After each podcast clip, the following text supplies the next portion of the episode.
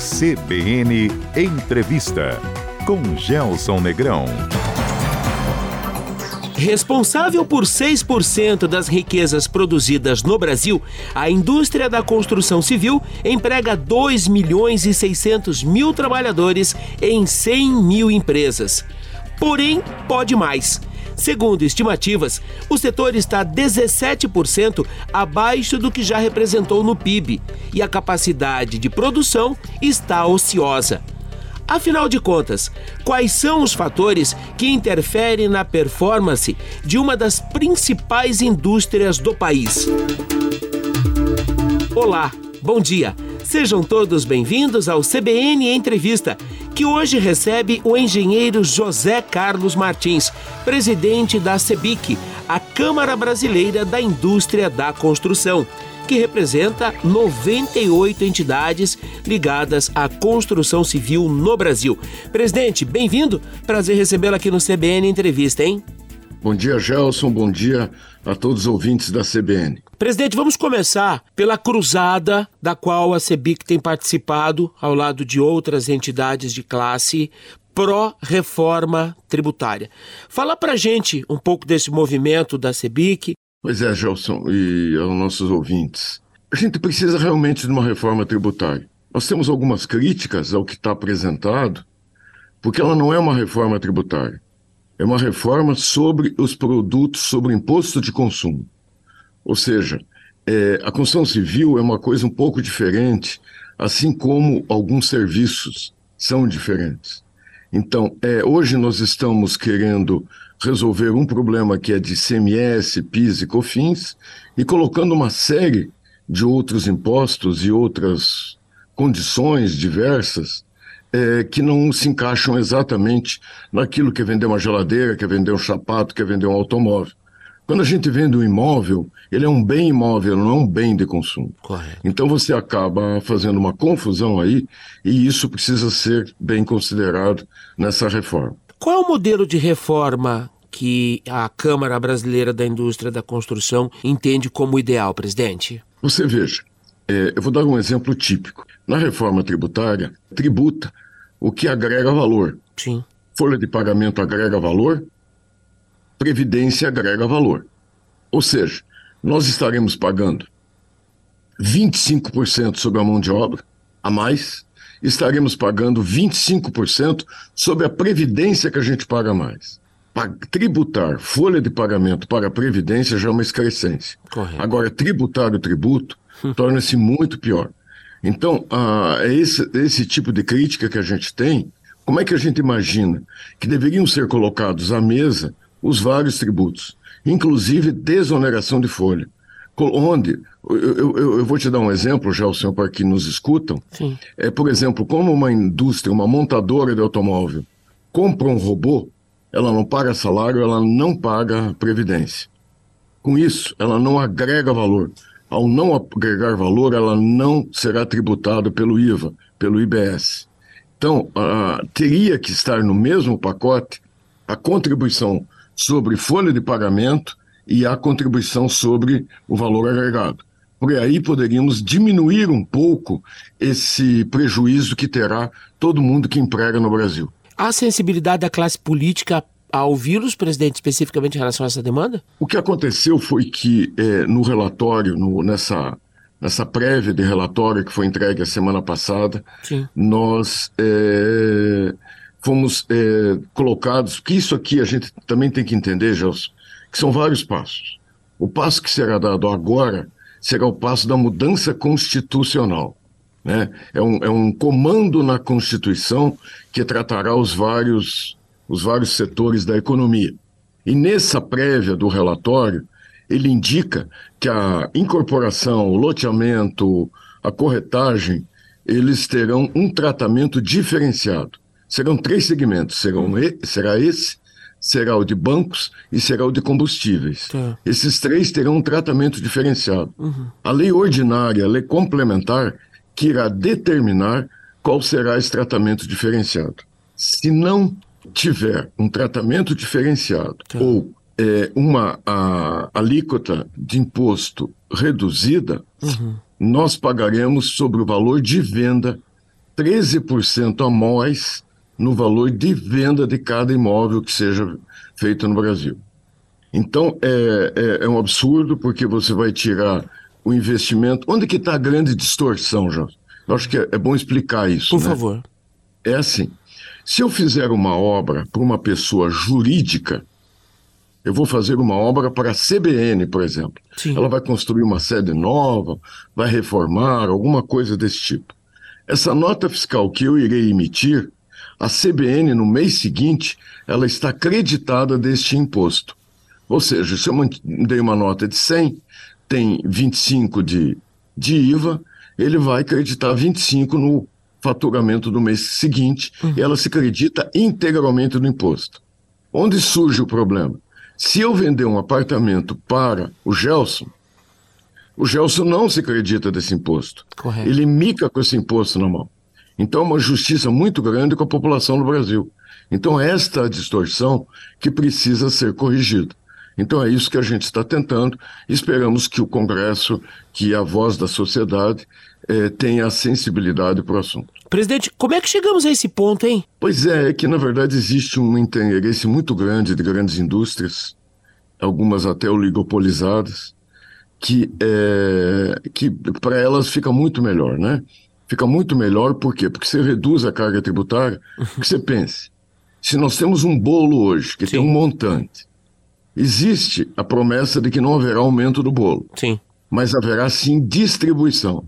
E se alguns, como aqueles que geram emprego, estarão pagando mais, que é a incorporação de valor do salário e da previdência, alguém vai ganhar. Sim. E quem vai ganhar é quem tem robô.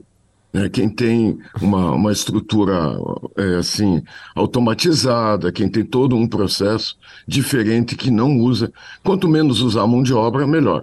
Presidente, há toda uma crítica em relação a essa pressa do Congresso. O debate não se esgotou ainda, na sua opinião? Não, o debate não se esgotou.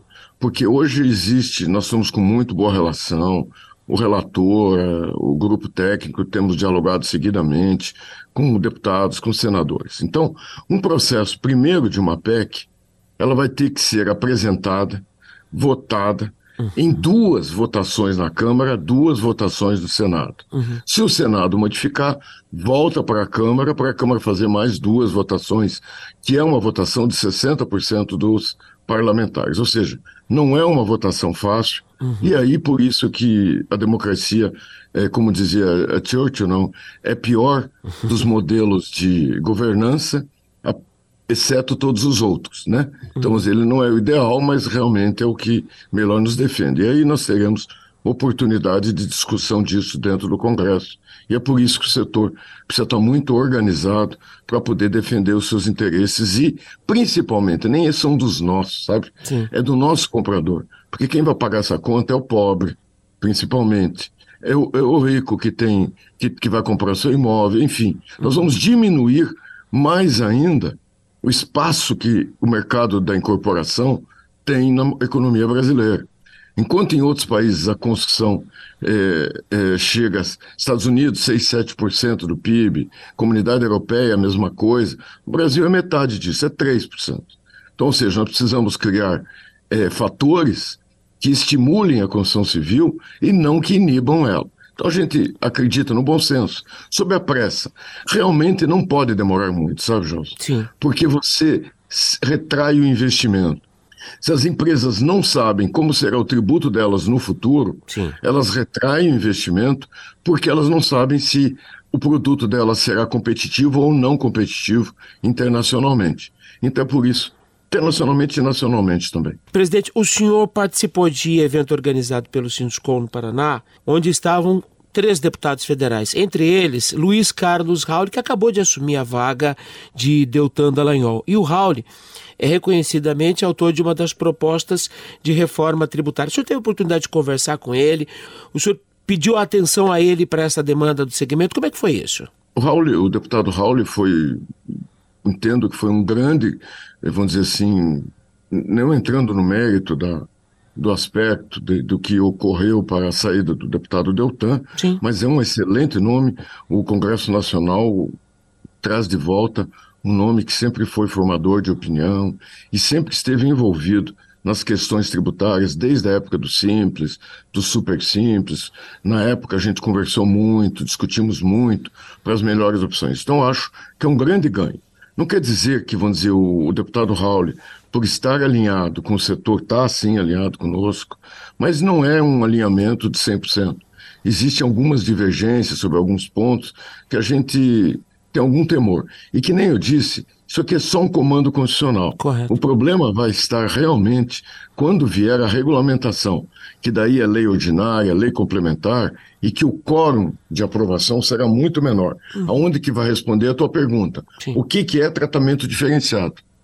Um tratamento diferenciado nada impede de ser pior do que os outros, né? Uhum. Logicamente que não é essa a intenção. Mas vamos dizer, lá irá ser discutido tudo isso novamente. Eu sempre sou otimista, sabe, João? Eu acho que quem lida com um setor como o nosso, que é tão abandonado, que é tão massacrado em seu dia a dia, não é isso? E que a gente consegue ter avanço, a gente tem que ser otimista. E eu sou otimista no assunto, porque eu acredito demais na sensibilidade dos parlamentares e na capacidade de mobilização de todo o nosso setor, o setor da construção civil. Presidente, vamos avançar aqui na nossa pauta, enquanto a gente torce muito para que os políticos tenham o devido juízo e entendimento da abrangência do que isso significa. Construção tem aumento do emprego, apesar de queda nas expectativas. Traduz para mim essa manchete, presidente. É o seguinte, Gelson, tem uma frase que para nós é uma máxima, né? Que é assim... Mantra. A venda de hoje é o emprego da manhã. Correto. Tá, então vamos dizer, porque a gente não vende e entrega no dia seguinte. Né? Não entrega daqui um mês, dois meses, três meses. Entrega daqui um ano, dois anos, três anos, quatro anos, cinco anos, uhum. conforme o tipo de empreendimento. Então vamos dizer, hoje ainda nós estamos com o efeito, a inércia das boas vendas que tivemos é, 2020, 2021. Né? Uhum. E isso aí nós estamos num processo de que vendemos bem. Agora, nesse primeiro trimestre de 2023, se nós compararmos os lançamentos com o primeiro trimestre de 2022, houve uma queda de 30%. Se eu comparar o primeiro trimestre de 23 com o último trimestre de 22, uhum. nós temos uma queda de 44%. Correto. No entanto, as vendas só caíram 5%. Correto. O que, qual é a leitura desse assunto? É que nós estamos andando com as obras já vendidas e que serão entregues através do tempo, mas os empresários colocaram o pé no freio uhum. pelo temor do futuro. Correto. E qual é o temor do futuro? O temor do futuro é a ausência de financiamento. Porque quando a gente trabalha com recursos de financiamento da caderneta de poupança, eles estão se exaurindo, eles estão sumindo. Por quê? Porque a taxa de juros Selic atual ela tira a atratividade do investimento em caderneta de poupança. Uhum. Então, os poupadores vão lá, sacam o seu dinheiro e isso não tem dinheiro nos bancos para financiar a construção de imóveis. Uhum. Então, como isso já é sentido hoje, os empresários ficam com medo de soltar novos empreendimentos e, com isso, no futuro, apesar de vendidos, não poderem financiar e aí você não consegue rodar o teu empreendimento. Isso já ocorre hoje. Tá. No futuro pode ficar até pior, se não houver uma mudança de postura por parte do Banco Central. Outro aspecto também era do Minha Casa Minha Vida, porque os valores estavam extremamente defasados da, por causa do aumento de custo que houve anteriormente. Então, agora, no dia 20 de junho, houve uma reunião do Conselho Curador e elevou-se esses níveis de, de, de, tetos e subtetos, uhum. o que se entende é que na sequência aqui voltará o mercado do Minha Casa Minha Vida a, a seguir em frente. Esse mercado tem financiamento, o problema todo estava nessa trava de teto de valor de avaliação para financiar com recursos do Fundo de Garantia. O entendimento da CEBIC é de que uh, juros altos como o remédio amargo para controlar a inflação já não é mais necessário, considerando que a gente tem um movimento de desinflação, ainda que os especialistas digam que a inflação está caindo num ritmo muito lento. Qual é a leitura da CEBIC? Eu acho que isso, é, juro é febre a gente tem que ver as causas da febre. Tá. E aí temos que ver se tem uma causa só, tem mais do que uma causa, tudo isso. Febre indica infecção, né, presidente? Exatamente. Então, vamos dizer, para tratá-la adequadamente. A inflação, sim, está baixando, porque uma taxa de juro desse tamanho desativa a economia. Eu acabei de falar que os nossos lançamentos caíram, é sinal que vendas futuras vão ser reduzidas, porque não vai ter produto para vender, uhum. né? É, os preços tendem a aumentar por causa disso, vai ter, um, vai ter uma pressão de demanda, né? Então os preços tendem a aumentar. É, a taxa de juro real está um, um, patamar assim inaceitável realmente, mas isso tem que ser discutido muito é, com a sociedade se é, as medidas que são tomadas relativos ao arcabouço fiscal, se isso está certo, não está errado, se, o, se nesse preço de taxa de juro está precificado esse risco. Eu acho que temos algumas coisas aí que têm que ser discutidas é, e daí sim eu acho que pressionar o Banco Central. O Banco Central é independente, sim. isso foi uma grande conquista da sociedade brasileira, não tenho dúvida quanto a isso. Está pagando um preço alto, está pagando um preço alto, mas quem sabe é um preço baixo para efeitos futuros se não houvesse esse tipo de condição. O senhor entende como adequada a condição da política econômica do novo governo, passados mais de seis meses? É, a grande política econômica do governo são dois, são dois assuntos. Um é a reforma tributária. Sim. Né? Que, e a outra é o arcabouço fiscal. A proposta que esse governo está trazendo é acabar com o teto de gastos, que nós concordamos que ele era excessivo e ele era surreal, ele era irreal, Sim. ele não corresponde à realidade da vida, era uma coisa meio maluca. É, agora tem que se discutir se o arcabouço fiscal que está sendo votado, ele é adequado. Uhum. E aí eu tenho sempre a tese de um amigo meu, que quando ele entrava numa licitação para uma concessão, para uma PPP ou qualquer coisa, e o órgão perguntava para ele o seguinte: qual é a garantia que você precisava ter? Ele dizia sempre que ele respondia: Eu não quero nada. Quem precisa de garantia é o banco. Você tem que conversar com ele se ele vai aceitar a garantia ou não. Perfeito. Ou seja, eu acho que o arcabouço fiscal, a gente tem que conversar com os russos, para ele, não, não russo da Rússia, os russos da nossa sim, piada. Sim. Mas a gente tem que combinar com quem investe se isto é suficiente para eles. Se eles estão convencidos que isso vai dar certo. Porque daí eu tenho certeza que as taxas de juros irão despencar. É o suficiente para os russos, presidente? Até agora, a taxa Selic tem dito que não. A gente corre um risco de flertar com uma recessão, com dificuldades para o segmento, nesse horizonte de segundo semestre? Segundo semestre, eu acho que não, sabe? Segundo tá. semestre, eu acho que não, João. Porque é o seguinte, nós estamos com muita obra em carteira, você anda pela cidade, você vê muita obra Sim, levantando. Correto. Ou seja, agora você está materializando a venda anterior. Correto. Né? Então, acho que isso aqui não acontece. O Minha Casa Minha Vida deve dar um boom agora no segundo semestre, tendo em vida, vista essas medidas tomadas, uhum. né? É, mas é, para o ano que vem, conforme for a receptividade do arcabouço, conforme for a redução da taxa de juros, a velocidade dessa redução da taxa de juros, aí sim a gente vai. A gente pode ter, temer um pouco. É, semana passada, retrasada, eu recebi uma ligação de um estrategista de um dos maiores bancos do Brasil, e dizendo assim: Pois é, eu estou aqui bem tranquilo com o Brasil para o final de 2024, a minha preocupação só é a incorporação. Uhum. E eu disse assim: Mas é, é precisa preocupar mesmo, porque se você não baixar a taxa de juros, não fica de pé uma incorporação. Porque não adianta eu captar dinheiro ao mercado a, a 13%, 14%, uhum. a CDI, uhum. e, e, querer emprestar para o meu cliente, para o meu comprador. Ele não aguenta pagar essa prestação. Correto. Isso vai ser uma inadimplência ali na frente absurda, como a gente teve lá no passado. Uhum. Então, a, a precisa sim baixar essa taxa de juro, enquanto isso a gente administrar. O que nós estamos fazendo é uma tentativa de é, criar é, não soluções definitivas, mas soluções paliativas uhum. para que esse mercado sobreviva até, é, em condições razoáveis, até a, uhum. a próxima. Até a redução da taxa de juros, sabe, Jans? Correto. O que deve acontecer na sua expectativa já para esse final de ano, último trimestre, começo do ano que vem? É que você vê o seguinte, já todo mundo imaginava que fosse acontecer agora. Sim. Não acontecendo agora, o, a ata do Banco Central não foi muito favorável. Não foi de dar sorriso, não, não mostrou os dentes, né? Uhum.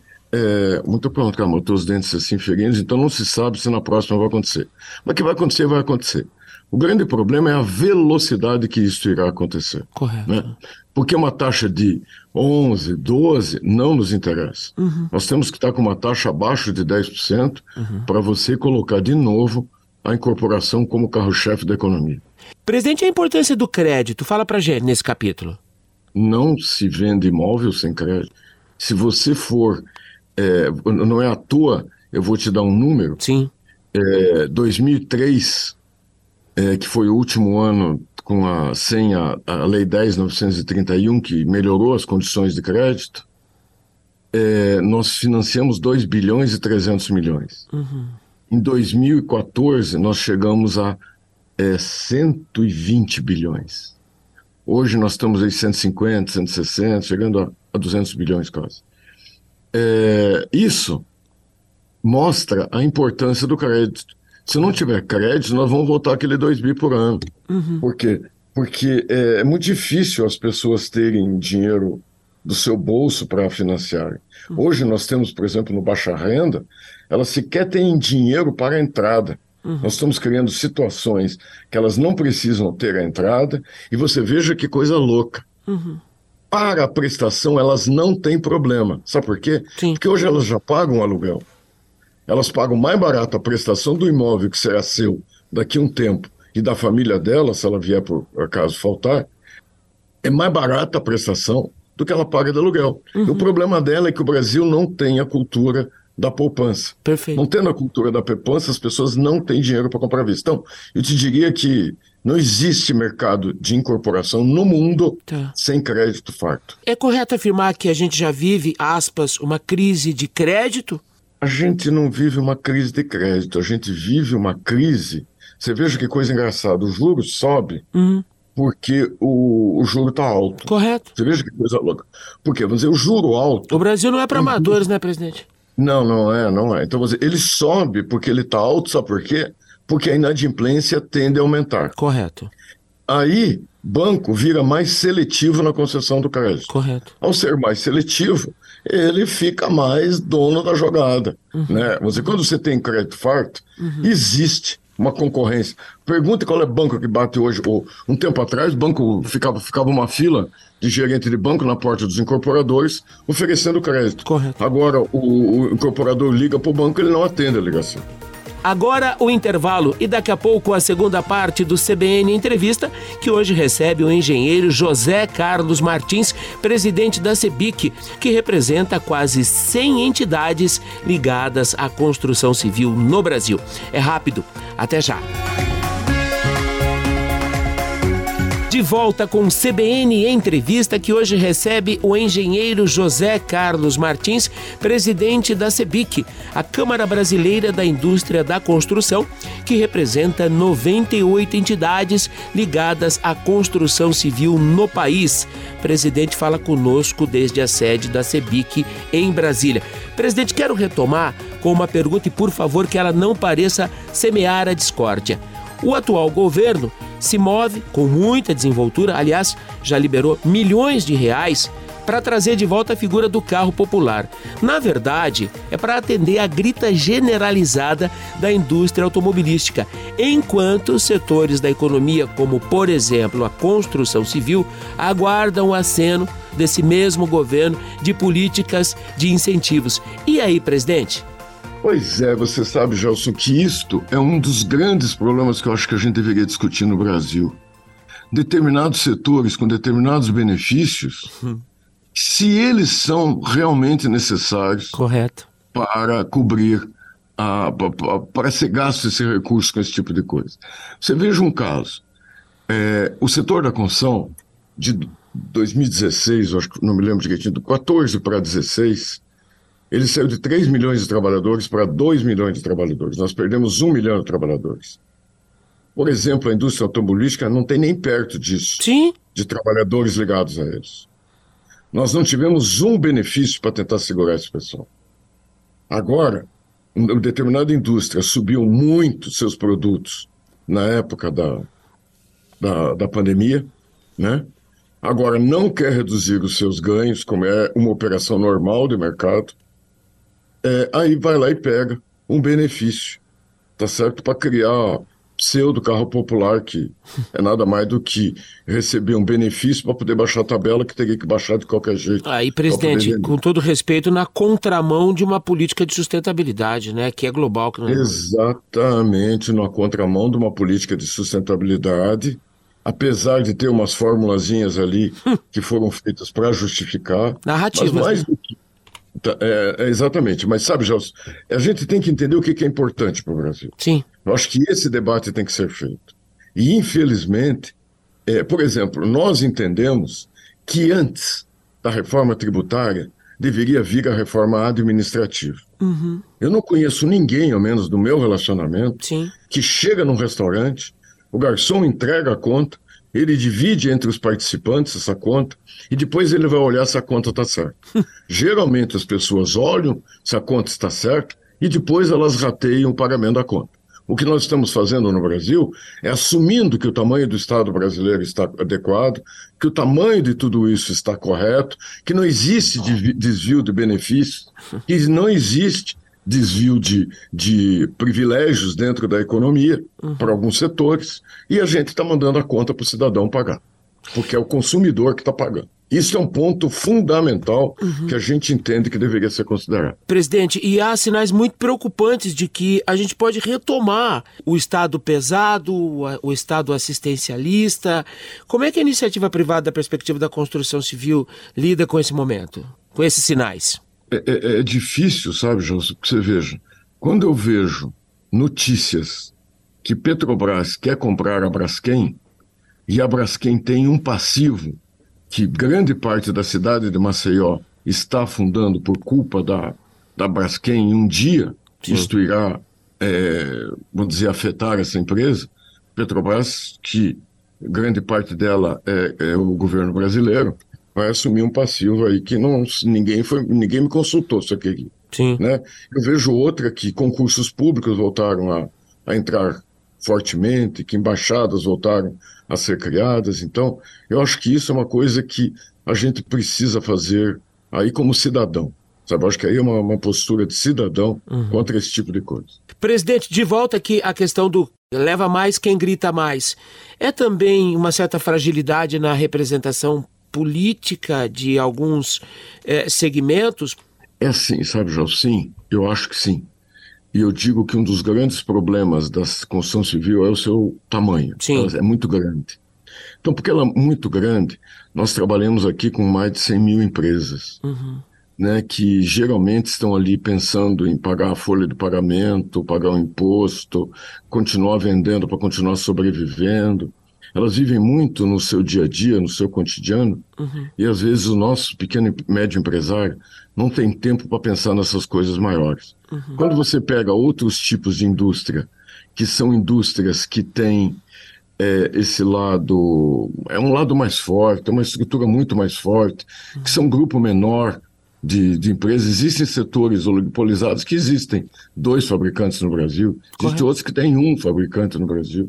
Então, são setores que é, torna-se muito mais fácil a eles exercerem essa, essa atividade de pressão política institucional. Uhum. Mas nós estamos trabalhando, tenho certeza, tenho convivido muito com o nosso pessoal da base. Tivemos em Londrina semana passada e cada vez mais eu vejo a adesão a que a gente tenha um projeto que una toda a construção civil em prol de alguns assuntos que principalmente beneficia a sociedade brasileira. O sonho da casa própria é o principal sonho das pessoas, das famílias. Ela que agrega a família. Uma família que não tem um teto vai gerar no futuro pessoas desequilibradas, é uma família morando na rua. É, é, um horror que, que as pessoas têm que entender que não é só o aspecto econômico, é muito mais o aspecto social do que o aspecto econômico. Não existe escola, não existe educação, não existe saúde sem investimento inicial na construção. Então, acho que é essa, essa visão que tem que ter. Quando eu disse para você que nossa participação no PIB é metade do que é nos Estados Unidos, uhum. isso não dá para acreditar. Porque é um país que a infraestrutura está feita, Sim. é um país que déficit habitacional é desprezível, é um país que posto de saúde, hospital, está tudo feito, né? E eles investem mais do que o dobro do que a gente investe. Uhum. Eu tive, mês passado, na Finlândia, Finlândia é 17% da economia dela é construção civil. O que, que a Finlândia tem mais para fazer? Eles buscam, fazem um buraco para tapar para dizer que tem construção civil. E aqui nós não temos essa visão.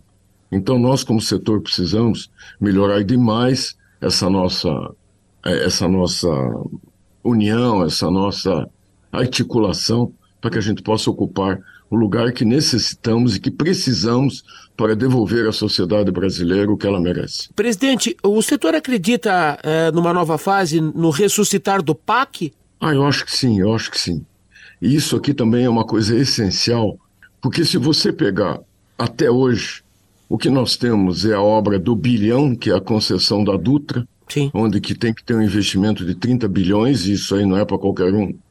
E temos o, a fonte luminosa na, na cidade, que é a emenda parlamentar. Aquela obra estruturante, que é a estrada vicinal, que é uma estrada estadual, que é um, que é uma, um hospital regional, que essas são essas coisas assim, elas sumiram do nosso mapa há alguns anos, por causa desse problema da falta de capacidade de investimento do setor público. Agora, o PAC deve vir exatamente para suprir essa lacuna que tem havido nesses anos. E a gente já viu quão perigoso é para a economia e para o país quando você tem literalmente só meia dúzia de grandes participando dos grandes bolos, não, presidente? Isso aqui é uma coisa também que a sociedade brasileira precisaria pensar. Quando eu faço uma refinaria lá como Abreu e Lima, que ela custou quatro vezes o que poderia custar, é sinal que gastou quatro vezes menos tijolo, quatro vezes menos aço, Sim. quatro vezes menos mão de obra, e, e três quartos daquilo desviou-se para comprar vinho, para comprar iate, para comprar outras coisas. Então, isso é inadmissível no momento que a gente vive. Né? Então, nós temos uma preocupação absurda que essas práticas não voltem nunca mais. Qual é o tamanho do mercado da indústria da construção civil hoje no Brasil? Ele é isso que eu te falei, são 3% do PIB. Tá. Se a gente pegar toda a cadeia produtiva, com os materiais, com os, com os projetistas, com todo, todo o resto que existe, uhum. a gente vai lá para uns 6%. Tá? Nós temos 2 milhões e 600 mil trabalhadores hoje com carteira assinada. Tá. Nós estamos 17% abaixo do que já fomos como PIB em valores nominais, assim, valores nominais atualizados, né, deflacionados. Uhum. É, nós é, temos na faixa aí de 100 mil empresas, né? e todas elas com capacidade ociosa de operação. Uhum. Nós temos problemas seríssimos relativos à capacitação de trabalhadores, né? Porque isso é um outro problema também sério, que a nossa produtividade é baixa e com isso é, é difícil encontrar trabalhadores que estejam, vamos dizer, compatíveis, porque é assim, uhum. quem manda em tudo é a capacidade de compra do, de quem vai comprar um imóvel, de quem vai contratar uma obra, isso aí. Correto. Então vamos dizer, quanto mais caro custa, ou seja, quanto mais improdutiva é uma mão de obra, mais caro esse produto custa na ponta. Uhum. Isso você restringe mercado. Correto. Né? Porque é uma pirâmide.